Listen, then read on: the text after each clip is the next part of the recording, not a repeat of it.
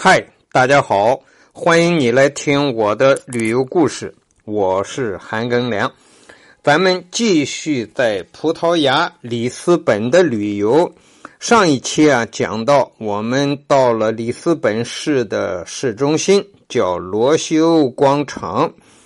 我们沿着这个广场旁边的自由大道一路往北走。然后我们就来到了一个叫光复广场，这两个广场离得真的非常近。光复广场的一个特点呢，是在广场上立着一个方尖碑，北侧的雕塑是胜利女神铜像。这里的游人啊，和罗西欧广场相比呢，要少一些。广场四周的建筑呢，都是十九世纪和二十世纪初的建筑。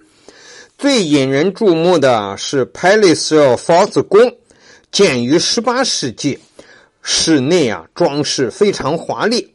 而旁边有个电影院，叫伊甸电影院，是一九三零年代建的，拥有美丽的装饰艺术的立面。而现在呢，是一个酒店了。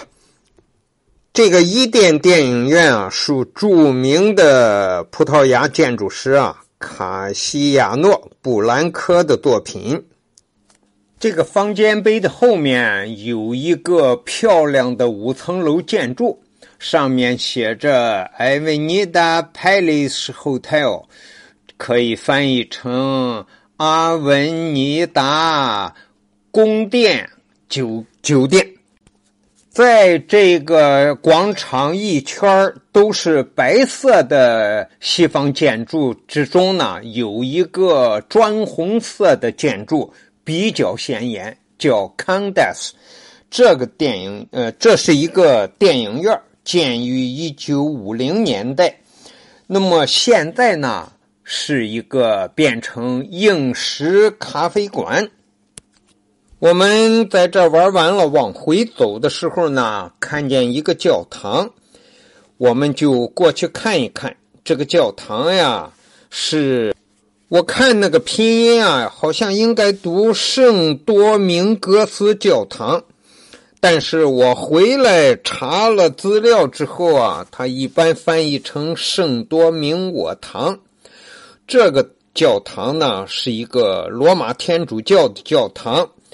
呃，巴洛克风格的建筑，这个教堂比较古老了，是一二四一年就修建了，啊，是它有个圣多明我会在里斯本建立的圣多明我修道院，这个几个世纪以来呀，经过多次的改建，完全改变了中世纪的痕迹。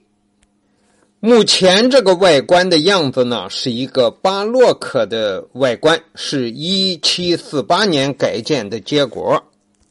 而在一七五五年啊，里斯本发生了一个大地震啊，损失惨重。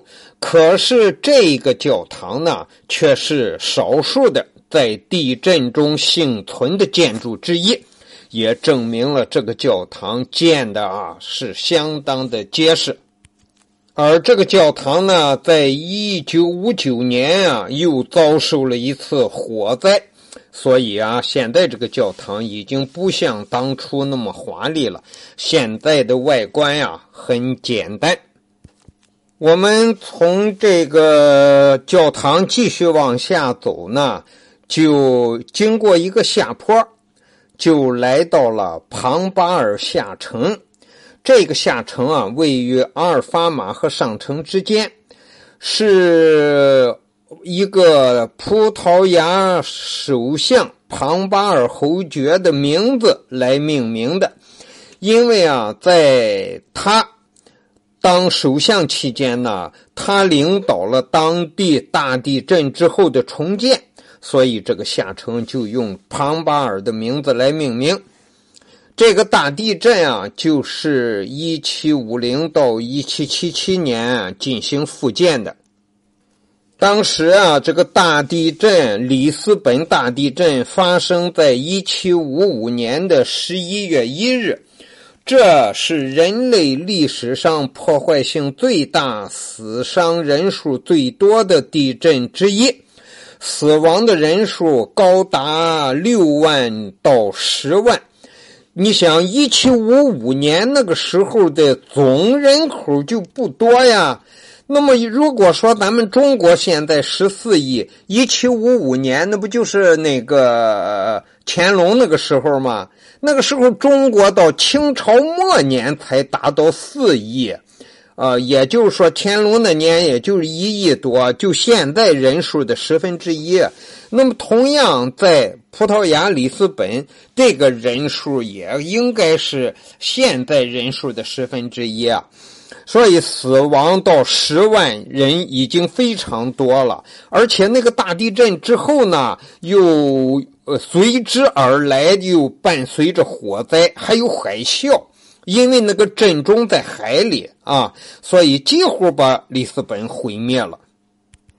当时这个彭巴尔侯爵呀，呃，率领着里斯本的人民呐，来复建这个里斯本城市，所以今天里斯本城市的辉煌，大家都记得彭巴尔侯爵的功勋，所以就这样命名了这个地区。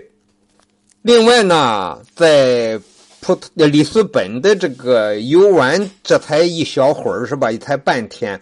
就碰到里斯本特色的有轨电车啊，很多，呃，上边是天线，下边是铁轨，还有当当的那个铜铃的声音。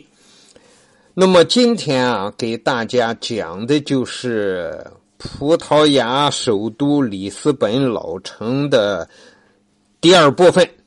感谢你的收听，咱们下期再见。